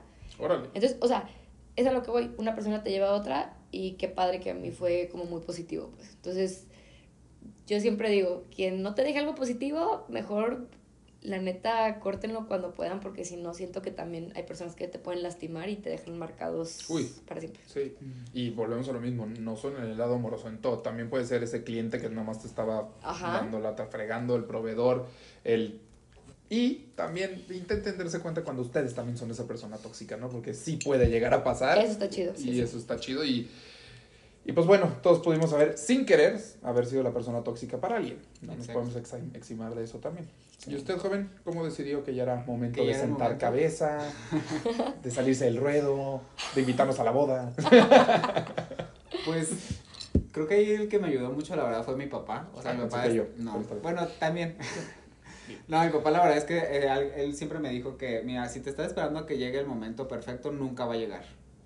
Si, Exacto. si tienes a la persona correcta y si, como dijo Paula, o sea, si está, es alguien que te apoya, que está ahí en las buenas y en las malas, tienes que tomar la decisión porque el momento perfecto de que para cuando tengas el dinero, cuando tengas nunca va a haber ese momento como perfecto. Entonces, la verdad eso sí fue en gran parte lo que me ayudó a tomar la decisión.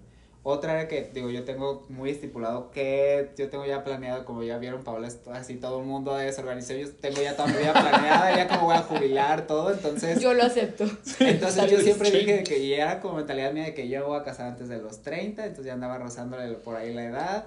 Ya, este, la verdad, pues conocí a, Fer, que la verdad ha estado, pues también, o sea, prácticamente esos cinco años, pues llevamos cuatro años de novios, apenas llevamos seis de casados, entonces pues prácticamente estuvo todo este proceso de Nimbus desde que se inició y, fue alguien que tuvo como toda esta paciencia, digo, ella estaba como en otra etapa y, y, lo único que siempre hablamos de este tema de que, oye, pues nos queremos casar, eso creo que siempre lo supimos.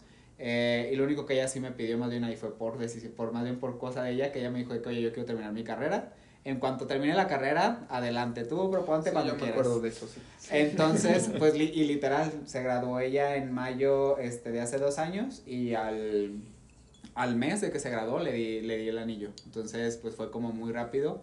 Y la verdad es que pues sí hemos, hemos crecido mucho juntos y, y digo, obviamente luego iba como la brecha generacional, ¿no? De que pues ella está en otra etapa y apenas estaba empezando a trabajar, pero pues hemos sabido acoplarnos, tanto ella, mi estilo de vida que es muy diferente, y yo al de ella que pues también está en otra etapa, ¿no? Entonces, sí, ahí hablo, es mucho de compartir y es donde yo tengo que, bueno, donde yo he tratado de bajarme y decir, no puedo ser su maestro porque no soy su maestro. Entonces tengo que dejarla que ella también se tropiece, que ella también cometa los errores. Digo, trato de guiarla para que obviamente tampoco sea tan seguido las caídas. Pero pues ella está en esta, en esta parte de crecimiento, de explorar, de apenas ver si quiere formar su empresa o quiere ser empleada. Está como todo, justo en, este, en esta parte que pues yo ya viví.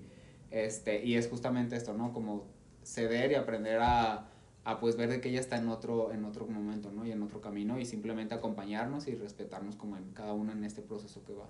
Sí, es que al final de cuentas también es eso, o sea, ella no, no solo está en otro proceso por edad, o sea, simplemente pues en su etapa de vida va por ahí y está bien. Y ella tal vez ya le han pasado cosas que, que a ti no y también te va a dejar que, que eso pase, pero pues se dio, exacto. O sea, las cosas se fueron dando, no, no había momento perfecto, no había lugar perfecto. Y yo también estoy de acuerdo con lo que tú, bueno, no que dijiste, sino que a ti te pasó, Paula, que dices, es que también, si ya sabes, pues ¿por qué te tienes que esperar de que, ay, no, es que pues mínimo dos años? Pero no, güey, ya sabes. O sea, ya, tal vez a los 25 sí, o, a los, o menos. Pero ahorita dices, creo que ya tengo muy bien especificado qué es lo que yo busco, qué es lo que yo quiero. Y si la persona no es de que mediamente los cumpla, sino los cumple y además sí me atrae, pues dale, ¿no? Porque digo, también hay gente que dice, es que en teoría es perfecto, pero pues no. No, no me encanta. Y justo yo un día en una boda, así, un amigo se acercó y, y me dijo de que, es que Paola, el hombre perfecto no existe, este, y yo le decía, no, ni madres, no me voy a conformar con cualquier persona por quererme casar. Justo acaba de cortar con Alex, que había durado cuatro años con él, a mis 29. Sí.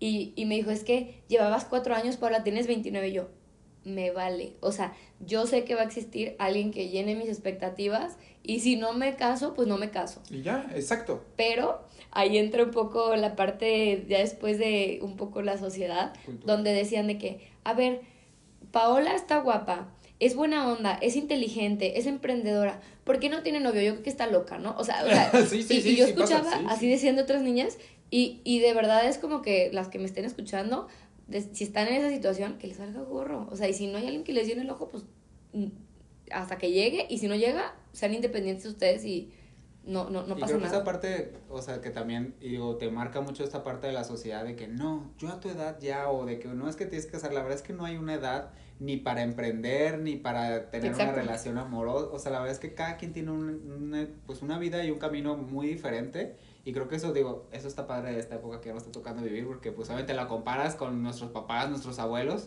que si nosotros está como esta parte cultural, este choque cultural, a ellos les tocó todavía peor, ¿no? Entonces, sí. es algo que tenemos que aprender y también a respetar de que cada quien va en un ciclo muy diferente y que pues no hay una edad de que buena o una edad incorrecta, cada quien está en un estilo diferente y, y, tenemos que aprender a vivir con eso, ¿no? y además porque lo estás haciendo porque en serio le vas a echar, o sea, dices, ok, es momento y sí voy a esto, porque también ya también estamos en una época donde es medio desechable las cosas.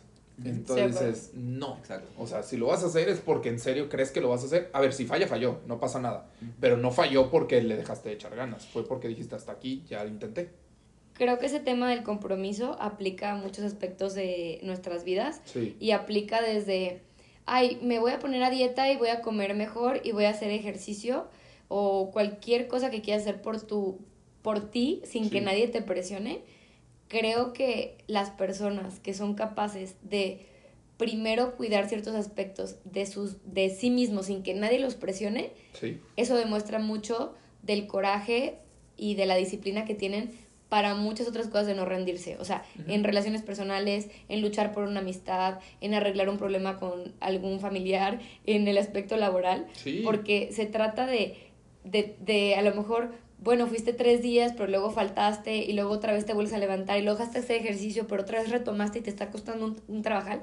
Es exactamente lo mismo en todos aspectos de nuestras vidas. Así es tal Y es- cual. Y, es además. igual también, perdón, es igual también en esta parte, digo, regresando al tema laboral, que a ti y a mí nos pasaba mucho que nos decían de que es que no te asocies, las sociedades son lo peor del mundo, no Ay, sé no, qué, o pues a sea, mí- muchísima gente nos lo dijo, mi papá nos lo dijo, o sea, mucha gente nos dijo de que es que es muy complicado una sociedad, hazlo tú solo, y la verdad es que algo que yo siempre he visto es, bueno, cada quien habla obviamente de cómo le va en la vida, obviamente Sí. desde ahí, desde ahí La van los feria. comentarios, exacto, pero algo también por decir Sí. que cuando yo doy pláticas o doy charlas, por decir ahí, sobre todo los chavos que van empezando, que van a empezar su empresa, y que, ay, es que me voy a asociar con mi amigo, es que me voy a asociar con fulanito. Yo digo, está bien, no hay problema, te puedes asociar hasta con tu pareja si quieres, ¿no? Que luego Ay. también es otro tema, ¿no? Que es complicado, Sí, es complicado. pero se puede, o con tu amiga o tu amigo. Pero yo siempre les digo, no busques a alguien porque te llevas bien, sino porque te sume y te complementa. Y es lo mismo con una relación personal, una relación de trabajo. Tienes que buscar a alguien que tenga cualidades que tú no tengas. O sea, por decir, yo soy una persona más introvertida, Paola es muy extrovertida y es muy buena en las relaciones públicas, yo soy muy organizado, Paola no, vieran sus archivos de ilustrador cómo estaban, eran un caos, ya me tocaba organizarlos, entonces es justo eso, ¿no? O sea, si te vas a juntar, asociar, casar, relacionarte con alguien que es exactamente igual que tú, pues no te está sumando ni te está aportando y no te está complementando para que seas mejor persona, entonces creo que eso es, digo, al menos es algo que yo, es una fórmula que yo he sacado de, de vida y creo que es por ahí va, ¿no? O sea, en tus relaciones, en todo, pues tienes que buscar a la gente que te complemente y que te sume. Es que esa es la cosa exactamente. Yo creo que es, a ver, sepáralo. Personal, profesional. Pase lo que pase en este lado profesional, lo personal está, está, no está en duda. Ahí está. Si es tu amigo, si es tu pareja, si es tu papá, si es tu hermano, lo que sea, dices, a ver, ¿tienes lo que me falta, sí o no? Punto. ¿No lo tienes? Ah, bueno. Amigos, como siempre, si lo tienes, muy bien, entonces vamos separando esto bien, porque entonces puede ser que esto funcione. Pero es, es que no es que, ¿cómo le vas a decir a tu amigo? No, a ver, güey, simplemente te suma o no. Se acabó. Igual, como bien lo dices de una pareja. A mí sí me ha llegado a pasar, me pasó, de hecho, que en un- yo tuve un lapso, tú te lo sabes bien, Alex, que vendí una empresa, dejé de, de estar en otra. Entonces, pues quieras o no, aunque no es que me estuviera muriendo de hambre, ni mucho menos, simplemente era, pues estaba en un limbo de qué voy a hacer ahora. De que, ahora que sigue. Sí, exacto, literal, que te levantabas y decías, ¿qué pa' voy dónde? a hacer? ¿Para dónde? Y soy una persona que no se queda quieta, entonces empezaba a buscar y me metí aquí, me metí acá, me- no me aguantó. No me aguantó la situación, se terminó la relación, está bien, porque en esos momentos son los difíciles que sabes si la persona es y puede o no puede. Y yo siempre son, bueno, yo he intentado que una vez que termino una relación, sobre todo ahora sí queda amorosa, digo, un lapso de tiempo sabático. digo, porque tienes que volver, como bien lo dijiste tú, tienes que volver a, a aprender a estar solo y a hacer las cosas por ti mismo, no por alguien más, para después sumarle a alguien más lo que crees que le puedes llegar a sumar y dejar que alguien te sume, pero no de una codependencia, sino porque en serio estoy sumando y me estoy volviendo espectador de lo que tú estás haciendo y cómplice en lo que tú quieres que yo haga y viceversa. Pero es finita la línea. Sí. Y para verla de repente puede llegar a ser Bastante complicado, pero una vez que la encuentras dices, lánzate como gordo en tobogán, ¿no? Vámonos de una vez. Sí. Y la verdad es que me considero aparte una persona muy afortunada en el sentido que dices, me han tocado, o sea, yo estoy, haz de cuenta, como Moisés en medio del mar, de las relaciones chingonas que dices, es que sí se puede, y de las que fueron un caos que dices, ok, agarra lo que te toca de cada una para que veas qué es lo que tú quieres. Y si no pasa, como bien lo dijiste tú, Paula, que dices, si no, nunca te casas, no importa, porque el punto es que no te tienes que esperar para empezar a disfrutar las cosas. Simplemente vele dando y a ver si llega ese complemento, como llegue, cuando llegue y si llega. Es que siento que luego vivimos una vida de expectativas que nos creamos en nuestras cabezas. O sea, y ahí creo que es donde empieza a hacer cortocircuito Sí. De yo a los 30 años quería eh, vivir en una casa mía y quería y quería y quería y quería y creo que nunca nos enseñaron, o sea, la neta, no sé si ustedes, pero nuestros papás a decir, a ver, ¿tú qué quieres en la vida? ¿Cómo te visualizas? O sea, ok, ¿y cómo vas a lograr eso? Haz un plan de acción. ¿Qué vas a hacer cada día, cinco minutos, diez minutos? O sea, Sí. lo que sea que quieras lograr. La neta, jamás nos enseñaron ni temas financieros, ni temas de, de planificación y gestión del tiempo. O sea, creo que esos, esos tipos de temas al final te llevan a un resultado a largo plazo Sí, en todos los sentidos de nuestras vidas, claro. que siento que, que solo se vive de expectativas y no de planes de vida. Pero una vez que ya haces ese plan, que digo, si te lo enseñan en la escuela, en la casa, lo que sea, y lo logras, qué chingón, o sea, lo logras plantear, pero tienes que estar consciente. de que a veces no sale. No, y no que no sale, sino que hay variables que van a llegar que no tenías ni idea de que iban a existir. Entonces, va a haber curvas. Y está bien que no sea igual. Más bien, yo creo que también, Sí. además de eso que tocas decir que es muy importante, te tienen que enseñar la capacidad de adaptarte. A ver, pum, por aquí ya Que no nada fue es- porque te enseñan algo y a ver, nos acaba de pasar pandemia, dices, no mames, o sea, ¿cuándo Exacto. se me ocurre que se iba a parar el mundo literalmente? O inflación, esto, el otro, dices, eran variables que no estaban listas. El punto es, me puedo adaptar para seguir adelante y que no me frene. Sí, o lo que te dije al principio. Entrené, comí bien, o sea, hice todos los pasos que toda la sociedad me dijo que tenía que hacer para ser exitoso o para lograr tener una relación o lo que sea, y no salió.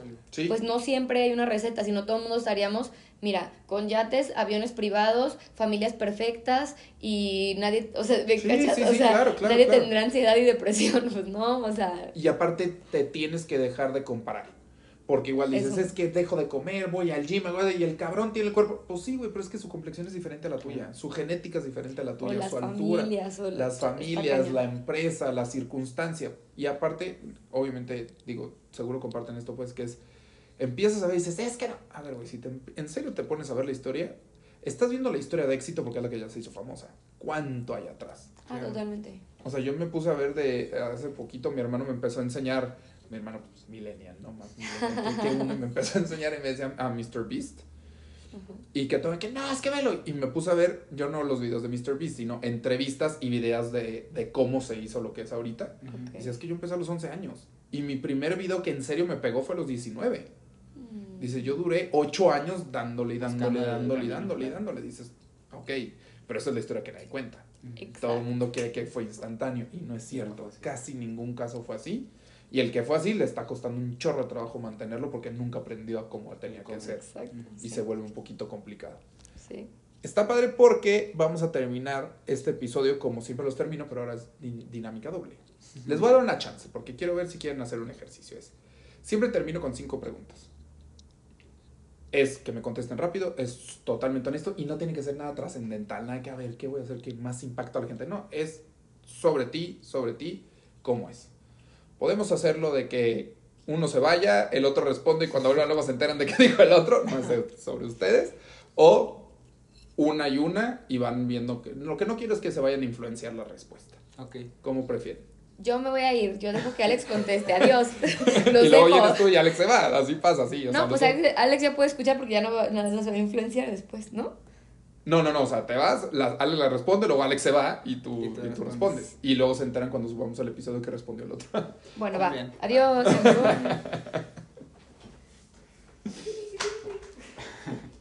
digo, tampoco, no, te digo, no es sobre Paola, no es sobre la empresa, sino simplemente vamos a hacer, son cinco preguntas. Primera pregunta. Va. Película y libro que recomiendas y por qué. Vámonos. Mm. Libro, este, ¿Cómo robar como un artista? La verdad es que es de mis libros favoritos. Es bueno. Muy buen libro, sí, es súper recomendado. La verdad es que... ¿Quién es el autor, recuerdas? Ay, no me acuerdo. Ahorita lo buscamos. Ajá. Este, pero me encanta. La verdad es que, digo, yo, yo, yo más que soy artista, eh, justamente te habla de cómo, que pues realmente es muy difícil innovar y es muy difícil realmente encontrar el hilo negro, ¿no? Porque Sí. pues realmente ya hay todo, o sea, y es, en, pero es justamente cómo saber, cómo inspirarte en los demás, o sea, no es robar, sino cómo inspirarte en alguien más, en alguien talentoso para que tú puedas desde ahí partir y sacar tu idea y desarrollarte, ¿no? Acabas de ver, este, es de Austin Kleon, así se llama él. Este, ahorita pues para cuando salga este episodio fue creo que ya, ya terminó el juicio de Ed Sheeran, Ujú. Que es que él, él dice exactamente eso, dice, me van a estar juzgando por hacer un- una serie de cuatro acordes de alguien que lo hizo en 1960, que estoy seguro que en 70 también lo hicieron, en el 80 también lo hicieron, porque ya es bien difícil que sea algo completamente original. Claro. Estás influenciado y está bien. Y es también como dicen los chefs mucho, ¿no? Dicen, no me lo robé, me inspiré. Me inspiré. Y pues Así sí es cierto, de alguna manera sí es cierto. Entonces, sí, muy buen libro, a mí me gusta, lo voy a, lo, vamos a poner el link allá abajo. ¿Y película? Híjole. Esa está más complicada. Mm, mm, mm. Hemos hablado de cine mucho, muchas, Mucho. muchas veces. Pero así que pueda recomendar. Pero que a ti te guste, o sea, puede ser literalmente una película que dices "Es que fue, es la mejor película para pasar el rato en pareja o el domingo en tirado, o sea, una película que a ti te haya marcado de alguna manera, ya sea porque te hizo reír, ya sea porque te aprendiste algo, porque te cayó un 20. Bueno, de las últimas que he visto, así ahorita digo que las que se me ocurren y que la verdad que me dejó impactado, o sea, que digo, vale la pena rescatarla, la de The Whale. que Ujú. La verdad es que es una película que digo, habla mucho de filosofía, habla mucho del detrás de, o sea, es esas películas que dices de que, wow, ya extrañaba ver una película así. Sí, Ya la ballena con ajá. este Brendan Fraser. Exacto. O Sí. sea, ya tenía mucho que no veía una película que realmente, además de entretener, que digo, al final, obviamente es la función del cine, entretener, igual que lo que hago de chamba, que te deje un mensaje, ¿no? Y que, te, y que digas, wow, salí con algo. O sea, de de hecho, me acuerdo que estaba con mi esposa, fuimos de que, me encanta de que con las palomitas y el refresco, y digo, como, tiene que ser la experiencia del cine. Tal cual Nos completa. dimos un, eh, nos compramos nuestro baguette, un atascón, y estamos viendo la película y dije, sea, hasta asco me dio. Qué tino de película para De que, hacer literal eso. dije que algo estoy haciendo mal en mi vida, digo, y la verdad es que yo soy alguien que me cuido, pero te quedas realmente, digo, habla de muchos temas, pero pues realmente te toca, ¿no? Y dices, hay gente que no le gustó, como en todos lados, pero la verdad es que si no la han visto, véanla, no, nada más por la actuación de, de él, sino también por toda la historia, todo el trasfondo que trae, la verdad es que, digo, en esta parte como personal de introspección y justo de lo que hablamos hace rato, ¿no? De que estamos acostumbrados a una rutina y que realmente hay veces que no hacemos como este corte para analizar, oye, ¿hacia dónde voy? ¿Qué quiero hacer ¿Qué de mi vida? hacer? ¿Qué estoy haciendo realmente? Eh, creo que la verdad es una muy buena inspiración. Es que no es una película de excesos, es una película de vacíos. O sea, darte cuenta del vacío que tienes y que lo intentas llenar, en su caso con comida, pero con otras cosas, porque yo siempre he dicho que los sentimientos llegan y te dicen, hey, aquí estoy. Ah, está bien, ahorita no me quieres escuchar. O sea, eso no quiere decir que me voy a ir. Simplemente voy a volver y voy a volver más fuerte. Y va a volver más fuerte y va hasta que en serio, o te pasa algo, Ujú. que ya sea una enfermedad, un accidente, algo, o que te llega de una manera que dice, o me escuchas o ahí viene eso. Entonces, pues sí, es muy importante y por eso estoy muy de acuerdo con esa película. Si pudieras invitar a cenar a alguien, a quien sea, vivo o muerto, este, no tiene que ser famoso, puede ser famoso, no importa, pero con, que dijeras, con esta persona me encantaría ir a cenar aunque sea una vez. ¿Con quién y por qué? O una vez más, o sea, tú sabrás. Bueno, no sé si va a ser muy cliché o qué, pero digo, mis arquitectos favoritos es Antonio Gaudí. La verdad es que sí, siempre es que digo que, wow, es que para mí era un tipazo que rompió una barrera de su tiempo y de su historia. Digo, la verdad, era alguien que sí seguía una corriente arquitectónica, pero hizo un cambio Sí, entre el antes y el después de él y todavía dejó un legado que todavía hoy en día se sigue construyendo, que es la Sagrada Familia, y que cada punto, cada coma que hizo rompió paradigmas y hizo lo que quiso, consiguió el apoyo de donde pudo para conseguir y, lo- y reflejar lo que para él era lo importante, ¿no? Que es la naturaleza. Entonces, creo que si todos nos diéramos como esta tarea de seguir nuestros ideales, de no importarnos lo que la sociedad dicta, lo que en ese momento, lo que en este momento está como contexto, como la culturalmente dispuesto, creo que sería seríamos una mejor sociedad. O sea, al romper esta parte de paradigmas y la verdad es que digo, soy como ídolo de fan de, de Gaudí. ok. Si pudieras, y más bien, describe a Alex en solo tres palabras, no frases, en tres palabras.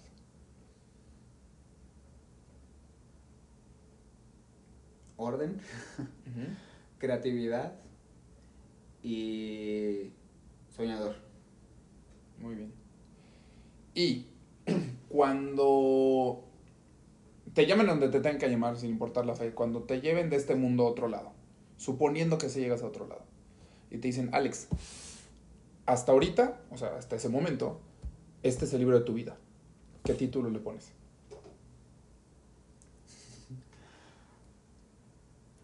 Mm. Este, qué interesante pregunta. El título del libro de tu vida.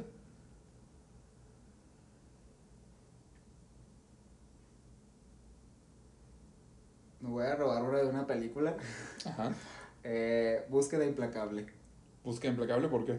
Porque ha sido, ha sido una búsqueda de cómo no y el cómo sí lograrlo. O sea, no, soy alguien que nunca, nunca me he rendido ante los retos y siempre he buscado cómo sobresalir, cómo, cómo buscar la manera de cómo sí hacer las cosas, sea lo que, lo que sea, si están mis ideales, pues conseguirlo. Ok. Y la última pregunta es, ¿qué sigue para Alex? ¿Qué sigue? Sigue, eh, pues, completar mi familia. Digo, uno de mis grandes sueños era, pues, casarme, que ya lo logré. Sigue tener hijos, tener una familia, no a corto plazo, pero sí a, a un, en un futuro.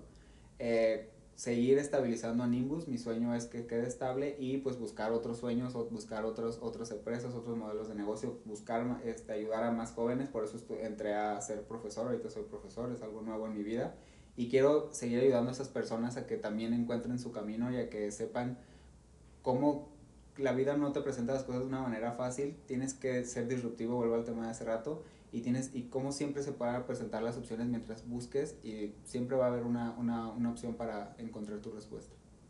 Totalmente de acuerdo. Pues esas fueron las preguntas. Muy Ahora bien. hay que... Paola, Vamos por Paola. ya te toca. Están buenas, ¿eh? Híjole, qué controversia. Va a ser controversia cuando salga. Ahorita la dejamos. No, pero la verdad es que yo también, eso que dijiste también este, es muy cierto. O sea, sí entiendo que por qué agarraste ese título de la película, pero es eso. Pero también es un darte cuenta en qué punto ya te aferraste y en qué punto es porque en serio sí está con, contigo y con tus ideales. Así es. Pues yo digo que sí escuches, pues de todas formas ya no te voy a Sí, copiar. ya, no, me pues puedes exacto, él ya, él, ya se puede quedar, digo. Paola es la que se va a enterar después. Bueno, para, para estar hecho. Quien se quedó aquí hasta el final, felicidades, ¿eh? Este, este chisme está bueno. Es puro chismecito, eso se trata. ¿A poco sí es porque a poco sí pasó eso, ¿A manita? poco sí? A ver, Paola, la primera pregunta. Libro y película que recomiendas y por qué. Ok. Libro, justo leí el de que te valga un carajo. Ajá. Muy Te voy a decir dos. Otro que se llama Mamá sin letras chiquitas. Aún no lo termino y se lo recomendé a Fer. ¿Mamar sin letras chiquitas? Sí, no es para hombres quienes, o sea, o bueno, si quieren tener una familia, Sí. está chido. Porque te voy a decir algo, yo ahorita traigo, o sea, de que me está dando pánico pensar en ser mamá a pesar de que quiero tener una familia, porque me da mucho miedo que interfiera con mi vida profesional, que, que me siento muy emocionada de seguirla creciendo, ¿sabes? Sí. Entonces, una amiga me dijo, güey, léelo, y está muy perro. O sea, para las que tengan como ese mismo inquietud, está padre. Para los que quieran entender lo que es la maternidad con alguien que trabaja y tiene sueños y así, Órale. está padre porque creo que pueden ser más empáticos ante la situación. Está chido, me gustó. Entonces, ambos, ambos son muy diferentes, pero están muy padres. ok, ¿y película? ¿O Fue- el libro tiene película? Fue la única pregunta que escuché de Alex. Iba a decir la misma película y neta me dio risa. Este, la de la ballena, o sea, Ok. literal, te lo juro. Y, y les voy a decir por qué. Este, aquí va una parte muy, muy personal. Yo sentí como que mi papá me abandonó, o sea, a pesar de que sí estaba física, o sea, sí se divorciaron mis papás, pero mi papá nunca vio por mí. Mm. Entonces, esa película narra cómo un papá se alejó de su hija y al final, o sea, como que se arrepiente y le pide, o sea, trata de pasar más tiempo con ella de alguna u otra manera, acercarse a ella. Y como que sanó esa parte como de él, trató de hacerlo al final. No tiene idea cuánto lloré al final. Y Mario así de que, ¿qué te pasa? Y yo es que, o sea, creo que no entiendes lo que provocó esta película en mí. O sea, yo que quisiera que mi papá, o sea, Intentara eso. intentara eso. O sea, muy cañón. Ok. Y, y por otro lado, también dije, mm, todos tenemos elección de quién convertirnos en nuestra vida.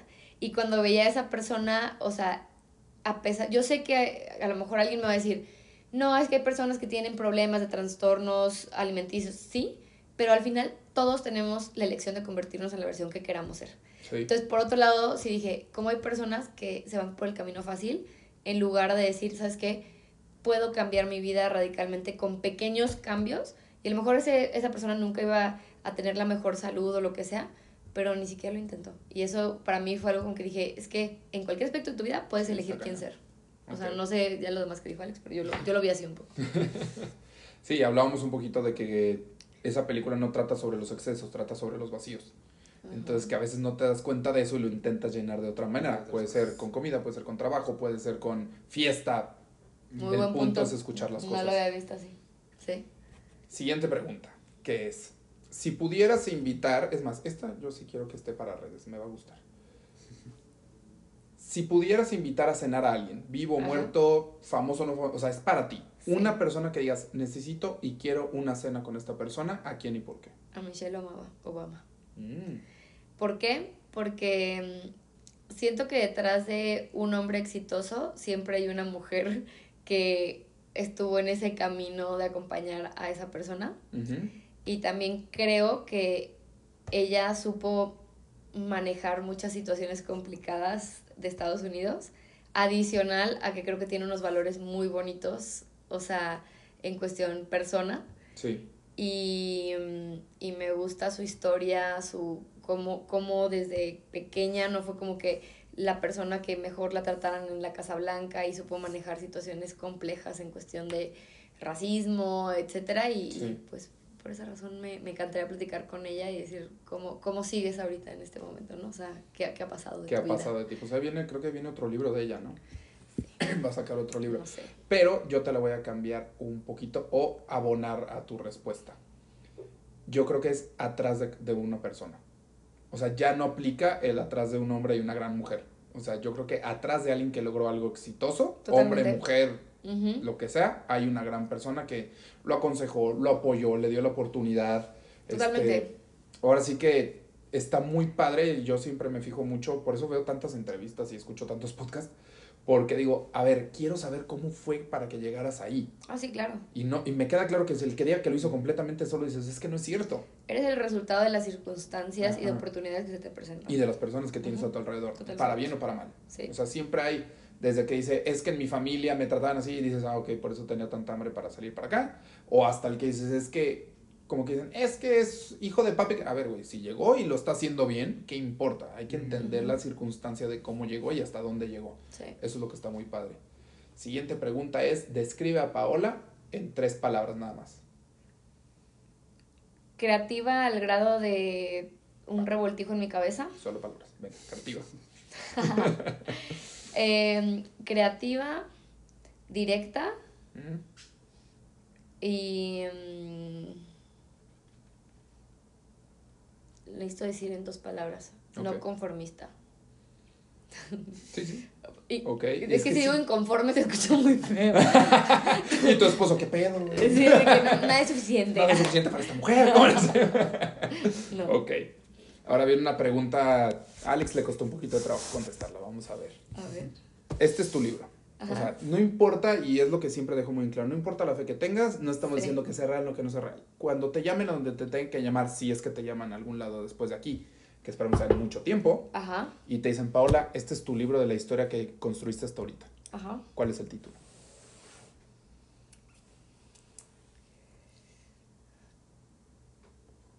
Imparable. ¿Por qué?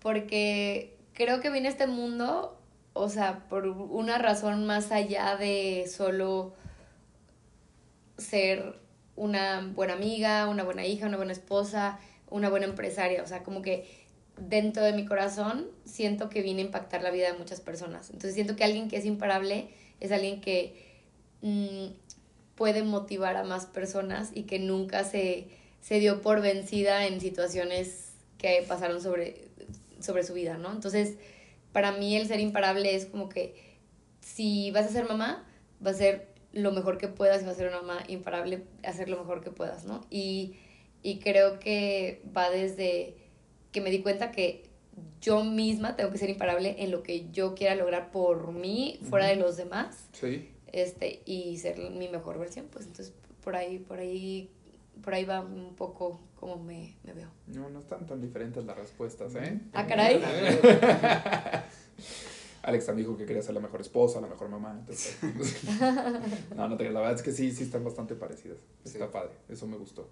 Y la última es que sigue, ¿qué sigue para Paola? Como persona. Quisiera. mm. Este. Quisiera principalmente consolidar Nimbus, em, que crezca eh, a nivel, probablemente a nivel México, que seamos una de las mejores agencias a nivel México en los próximos cinco años. Me visualizo eh, con una familia unida, eh, trabajar mucho esa parte. Y también me visualizo con mucha salud, o sea, he tratado de trabajar en esa parte mía y para mí ahorita también mi prioridad es eh, mente, cuerpo y alma. O sea, eso es lo que me espera. El balance. El balance perfecto. Correcto. Algo que yo quiero, antes de que nos vayamos, que platiques o que digas rápidamente es, porque han dicho muchas veces consolidar Nimbus. ¿Qué significa eso? O sea, ¿cómo saben qué es consolidar Nimbus? ¿Qué imagen tienen? Bueno, yo en lo personal creo que mm,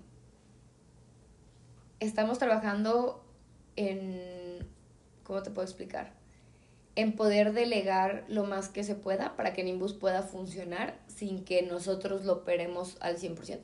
O sea, creo que los tres socios queremos hacer más negocios y si ahorita nos vamos los tres al mismo tiempo, Nimbus sí se va. Entonces, si quisiéramos como decir, bueno, se queda un socio aquí, los otros dos vamos enfocándonos en otro business. ¿Y por qué otro business y no crecer Nimbus al 100%? Porque creo que hay que diversificar. O sea, no tener todos los huevos en una sola canasta. Como tú dijiste, puede ser con los mismos recursos que tenemos. En lo personal es eso, no sé tú. Sí, igual, digo, complementando un poco, creo que Paola y yo somos personas que no, como ya hemos dicho a lo largo de toda la plática, que no estamos en paz con lo que tenemos y siempre vamos a querer subir ese escalón. Más. Entonces, creo que el estabilizarlo es, queremos crecerlo, es seguir creciendo y creciendo y creciendo y creciendo, ya sea como dijo Paola Nimbus, que sea cre crecer otros proyectos, pero este, pues siempre viendo hacia arriba, ¿no? O sea, esta parte de que no dependa tanto de nosotros, que podamos delegar y que pues sí veamos este crecimiento hacia arriba, este, que sí lo hemos visto en estos cinco años, pero pues que queremos que continúe, ¿no? Bueno. Correcto. Pues la verdad, súper bien. Pues ya saben, ¿a poco sí es su casa? Ojalá podamos hacer una parte 2. Sí? ¿A poco sí? No, la verdad es que sí, me encantó la historia, ya saben, yo soy fan de lo que ustedes hacen y pues yo sé que vamos a poder tener una, una, segunda parte ya para que cuenten hacia dónde han ido. La verdad es que les deseo todo el éxito del mundo y pues bueno, a todo mundo que nos está escuchando, no se vayan, el próximo semana tenemos otro episodio. Esto fue ¿A poco sí?